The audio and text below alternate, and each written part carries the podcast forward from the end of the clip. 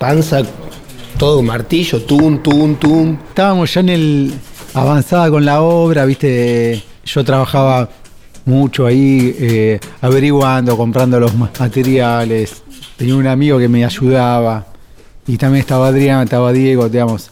Íbamos ahí, ya era el veranito, estábamos siempre. Y la instalación eléctrica, que era un tema que yo no dominaba tanto, Gabo se la había autoadjudicado. Dice, no, yo me encargo de la electricidad.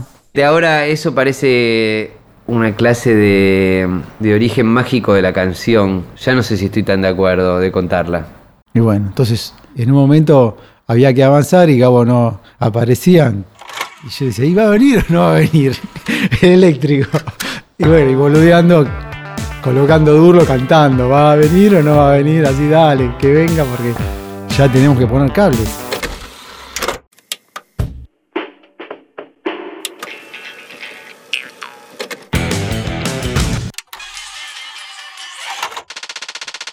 Veinte años atrás, Babasónicos publicó Jessico, el disco que invitó al rock a pasar al siglo XXI.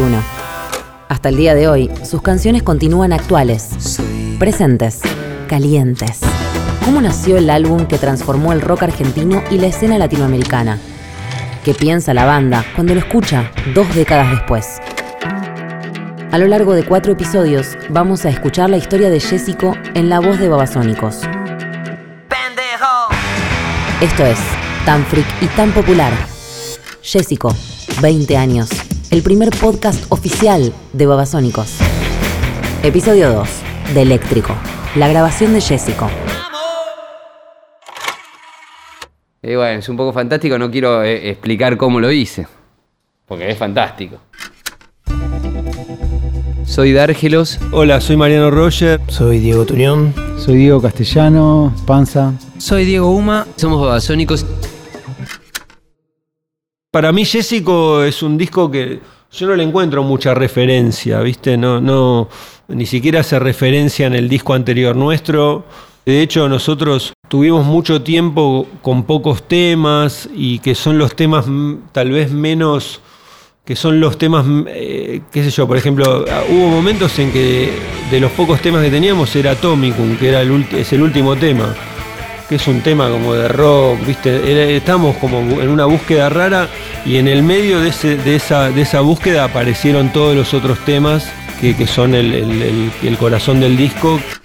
Viniendo de Miami, eh, la banda había quedado un poco impactada con la relación que tocar, que automatizar, cómo convivir con la situación de que nos gusta esta cosa de probar otros ritmos, probar eh, secuenciadores, arpegiadores y bueno, en esa dinámica uno pierde, o sea, no, no es que se pierde naturalidad, pero se- hay que utilizar más tiempo para lograr interactuar entre cosas automatizadas y, y- y el flujo que te puede dar un tema tocado de principio a fin. Siempre fue una, una apuesta difícil el sumar batería con ya sea ritmos grabados o secuencias.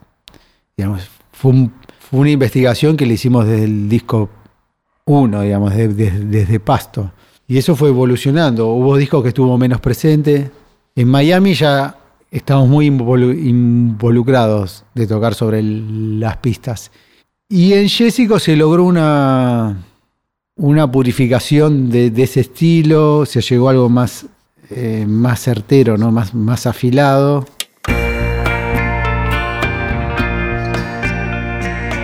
Contar con el estudio propio en Tortuguitas le daba a Babasónicos la posibilidad de desarrollar ese nuevo sonido. Acá empezábamos a ver que nos gustaba probar otras cosas y, y nada, digo, la música automatizada tiene una frialdad y una forma de, de- de- ubicarse que, que que, que no sé, que es eso. Hay que, hay que entender cuál es la dinámica. Y en la dinámica yo, sentíamos que la banda podía ser mejor, pero había mucha, mucho deseo, mucho hambre, mucha felicidad también. Digo, como en cierta forma, digo, más allá de, de este sistema de frustración, que es un poco lo que a mí me sirve también para lograr lo mejor de mí, ¿no? Y tocar, viste, temas de rock así más directos como Atomicum, Pendejo. la Fox era más simple que el desafío de, de tocar en los calientes, poner que era sobre un loop y sobre secuencias. Pero bueno, en un momento me entregué a eso, conquisté a mi, a mi tosudez, a mi, a mi ego un poco ortodoxo, porque en un punto, viste, hay que, hay que abrirse y entregarse. Es, es esa especie de diálogo, eh, relación, interconexión, conflicto, sacrificio y premio que te da toda esa construcción, los ensayos y ensayos y búsquedas. Yo en un momento estaba muy entusiasmado con samplear cosas. De hecho, Jessico, bueno, está minado de, pedazos de música que, bueno, que me encargué también de que no, no, no se parezcan al original, digamos. O sea, es una cosa nueva. Lo que pasa que en aquel momento estaba Napster y me gustaba agarrar pedazos, incluso, no sé, de ZZ Top, de Wasp. Por primera vez, en aquel momento sentí que tenía la biblioteca. Para mí hay una regla básica. Nunca samplees algo que te gusta. O sea, o sobre todo algo que es hit. Si te gusta, que sea loser. Digamos, tiene que ser así porque si no, es como. Siempre vas a terminar comparado con la otra canción y vas a perder. Es un disco que surgió de una manera muy mm, medio misteriosa. Entre los misterios de Jessico está la manera en la que Gabo Manelli, bajista de Babasónicos, se convirtió en de eléctrico.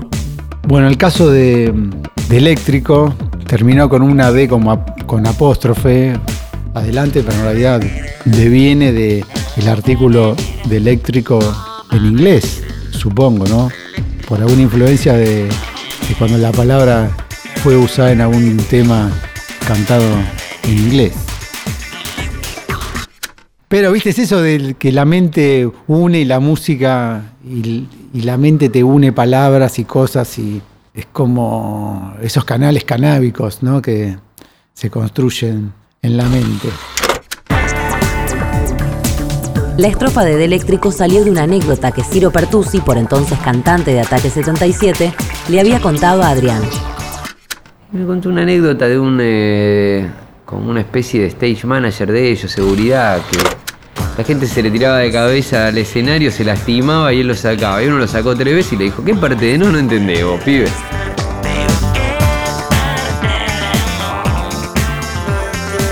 Y me sorprendí, me dejó sin palabras. Y dijo, claro, este como engancha ya y arma una canción. Y me bajó, un- me, me bajó todo, lo entendí. Tu- Tuve la- una epifanía que conformó el motivo de la canción, que después de explicárselo a, a Tuñón, Tuñón emprende una búsqueda larguísima. Y durante el primer proceso, que sería, no sé, dos meses, infructuosa, no, no, no dábamos con eso. Sería interesante que, que, que- alguien te haga escuchar el demo. Lo distinto que es, lo nada que ver. no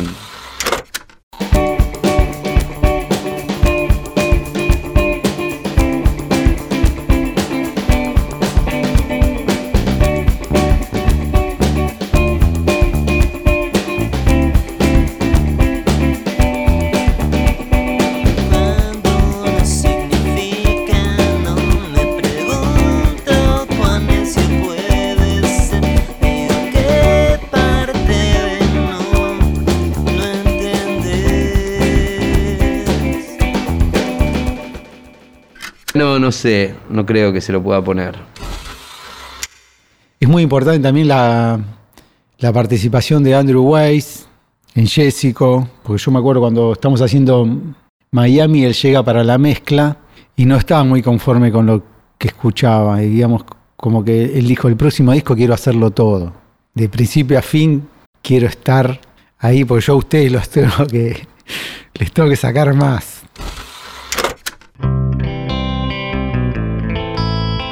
El productor Andrew Weiss, que ya había trabajado con la banda Endopádromo, Babasónica y Miami, venía de grabar a Yoko Ono, Win y Bad Hole Surfers.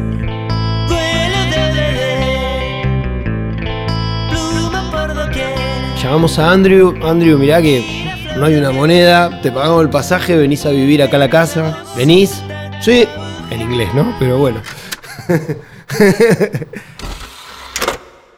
Entre Jessico e Infame, para mí llegamos al pico de la relación entre nosotros y Andrew, en donde él pudo interpretar mejor qué, tenía que sacar de nosotros, porque de hecho él era el, él fue siempre el coproductor, en donde podía, eh, lo que hacía más que nada, eh, en su, rol de productor era más que nada ordenar o, o tratar de armar el rompecabezas que nosotros como, como productores teníamos que necesitamos a alguien que nos ayude a ordenar.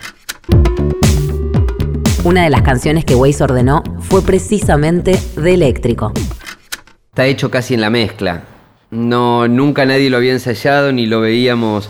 Habíamos hecho otra forma de versión distinta que nos servía. Fue un tema que, que no nos salía linda la versión. Nos pasa con muchos temas, como queríamos hacer algo muy, muy futurístico, digamos, de alguna manera. Queríamos intentar ir hacia algún lugar.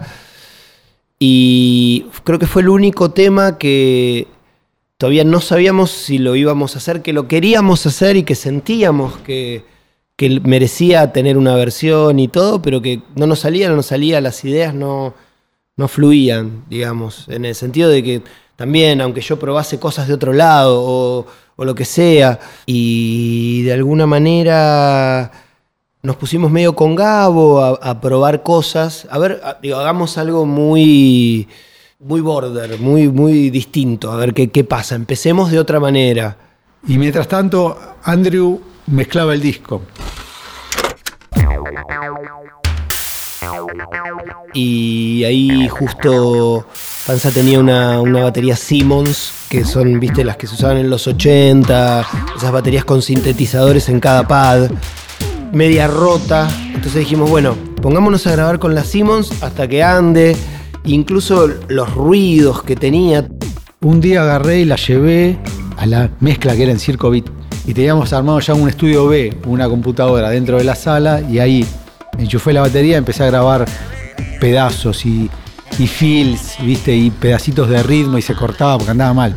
Y Gabo fue grabando todos esos pedacitos y lo fue ensamblando ahí, digamos, y el tema se termina de armar ahí, en la computadora esa.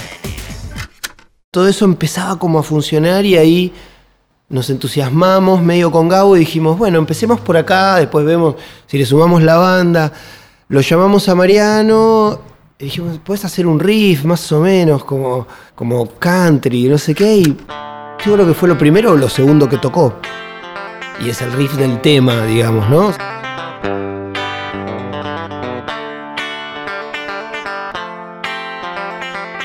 Y ahí en ese, en ese momento de, de finish de, los temas a mí se me ocurrió ese riff, medio que no entendía bien qué- qué era, medio una cosa medio, como vos decís, medio western. Y, nada, como que, fue medio como una, una cosa medio mágica eh, que, que justo le calzó al tema. Después el tema, eh, a partir de ese riff, también el tema después fue creciendo por otros lados, salió de ser esa cosa lineal.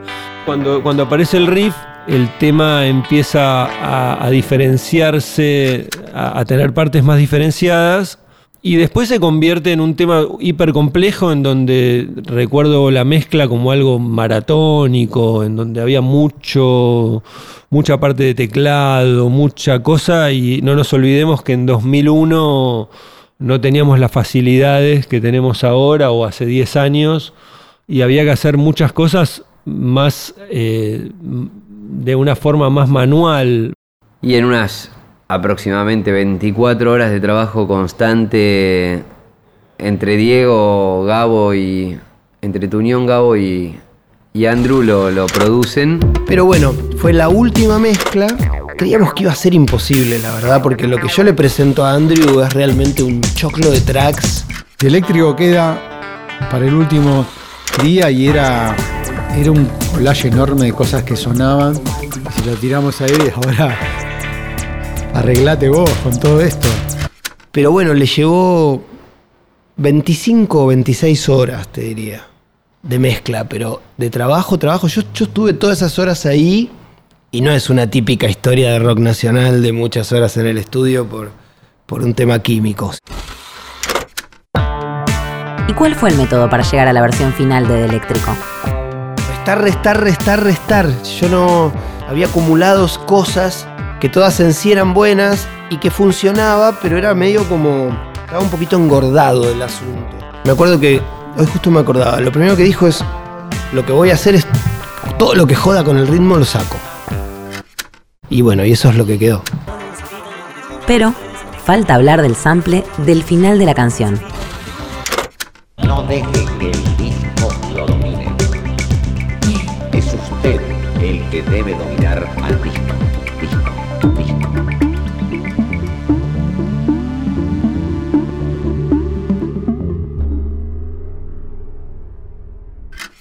Es eh, Roberto Galán en, esos discos que se generaban en los 60, serían, sí, 60, 60, de Si lo sabe Cante, creo que era medio, había un poquito de comedia, pero bueno, no, no mucho, digamos. E- Era, era para hacer karaoke en casa. Y entonces eh, Ca- Roberto Galán dice, no deje que el disco lo domine, usted tiene que dominar al disco. Puede ser que Andrew haya, haya in- influido, por ejemplo, en alguna elección de tema que, que nosotros querríamos en su momento no, no incluir. En el caso del tema Fizz, por ejemplo, no lo queríamos poner, no nos gustaba. Él nos insistió, tenía razón. Gabo era el que se oponía con más firmeza a que se incluyera a Fizz. Así lo contó en su última entrevista, antes de su fallecimiento en 2008. Había temas que no me gustaban y que insistían que no me gustaban y estaban dentro del disco y yo seguía diciendo que no me gustaban. Y te, digo cuál y vas a decir, lo, lo odiaba, lo odiaba, yo lo odiaba, le digo, pero este tema es una mierda, le digo, no me gusta y me acuerdo de cuando lo grababa no me lo podía aprender. Y es un tema re fácil y no había forma de que yo lo pudiera, o sea, siempre me equivocaba y tardé un montón en grabarlo y me miraban como diciendo, "¿Pero ¿qué te pasa, boludo? Grabás temas re difíciles y este no te sale. Y no me sale, no me sale, no me sale. Eh, me acuerdo que Andrew me hizo grabar casi todo el disco de nuevo en el estudio. Pero no por un problema técnico, ¿no? no pero, pero que lo odié también. Porque no, no quería saber nada. O sea, era algo que yo no quería hacer justamente y me lo hizo hacer todo el disco nuevo porque había ruido en la línea de bajo que habíamos grabado en Tortuguita. En las discusiones, cuando llega Andrew y, nos, y nos pide ver los temas que dejamos afuera, nos pregunta por qué dejamos afuera Fizz. Algunos le dicen que no les gusta porque no les gusta la versión, porque todos los temas tenían mucha impronta en el disco. Impronta quiere decir que tenían mucha, eran muy únicos en cuanto a swing, actitud, eran no se parecían a nada. Y ese era el tema como más desguarnecido. Era muy sencilla la versión, que terminó siendo más, más o menos parecida a la que queda en el disco. Era una versión muy, muy sencilla comparada con los otros temas del disco. Una guitarra muy, muy simple, medio casi como de. ¿Viste? Tiene esa cadencia de pop del 50, ¿viste? No- nos daba como incomodidad. Eh, no la canción, sino la forma, la forma que nos- se nos había ocurrido instrumentarla o producirla. A mí me gustaba, sí, yo lo quería. Antifizz, no lo soy más. No, yo no lo odiaba a Fizz. No, era otra, ot- otra facción. No, yo era profis. Porque me gustaba la guitarra de Mariano y porque la letra de Adrián me parecía importante para destacar en el momento donde los VIP eran algo, ¿viste? Venían de los 90 que el VIP, el VIP, el champagne, eso era, era algo a lo cual aspirar. Y me parecía que la, la forma socarrona en la que Adrián hace la canción y la picardía que le pone, me parecía que era como una gastada a ese a ese que está esperando entrar en el VIP y pertenecer al, quiero ser, al, al wannabe. La idea era esa, era como, es como vos sos ese personaje, donde sí, bueno, si está la joda ahí, yo quiero entrar. Son unos, son unos asquerosos los que están adentro. No importa compartir la fiesta con unos asquerosos.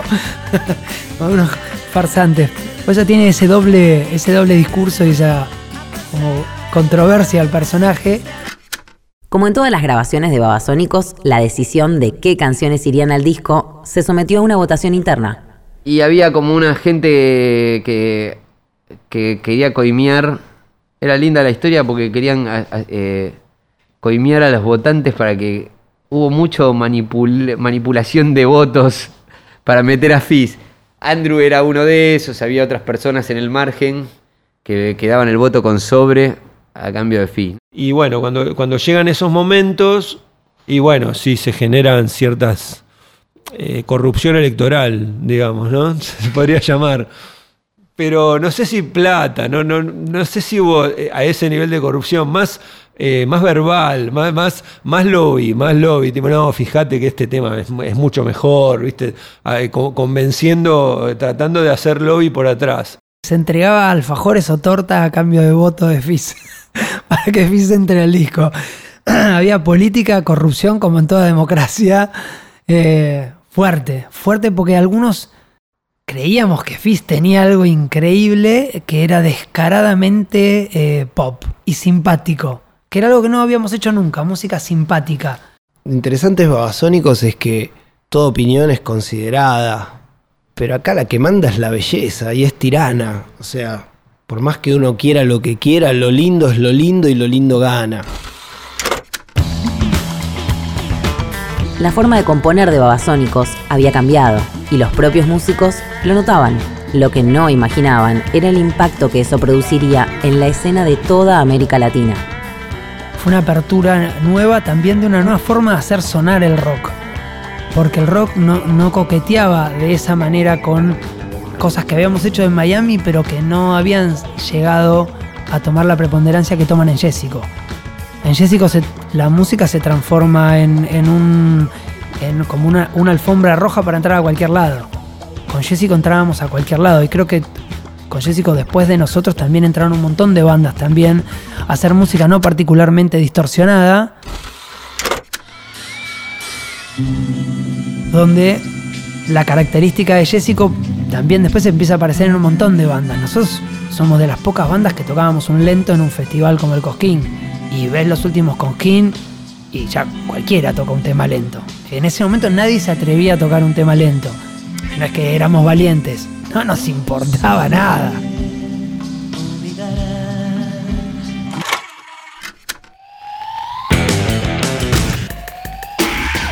Tan friki, tan popular, Jessico, 20 años. Es un podcast original de Babasónicos junto a Pop Art Discos, producido en colaboración con Posta. Por Babasónicos, Eduardo Roca y Marisa Arias. Por Pop Art, Esteban Costa y Hernán Castro. El diseño de arte y la portada de este podcast son de Alejandro Ross. Por Posta.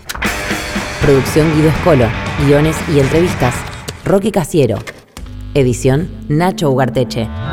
Producción ejecutiva, Luciano Banchero y Diego del Agostino. Yo soy Sofi Carmona. Para saber más de Jessico y enterarte de las últimas novedades de la banda, seguí a arroba babasónicos en Instagram y Twitter. La historia de Jessico continúa en el próximo episodio. Escuchalo en Spotify.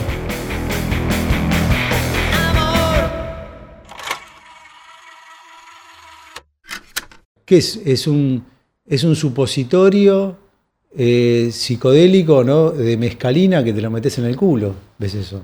O a la vez es una píldora que sabes que te va a llevar al más allá, pero que es difícil de tragar.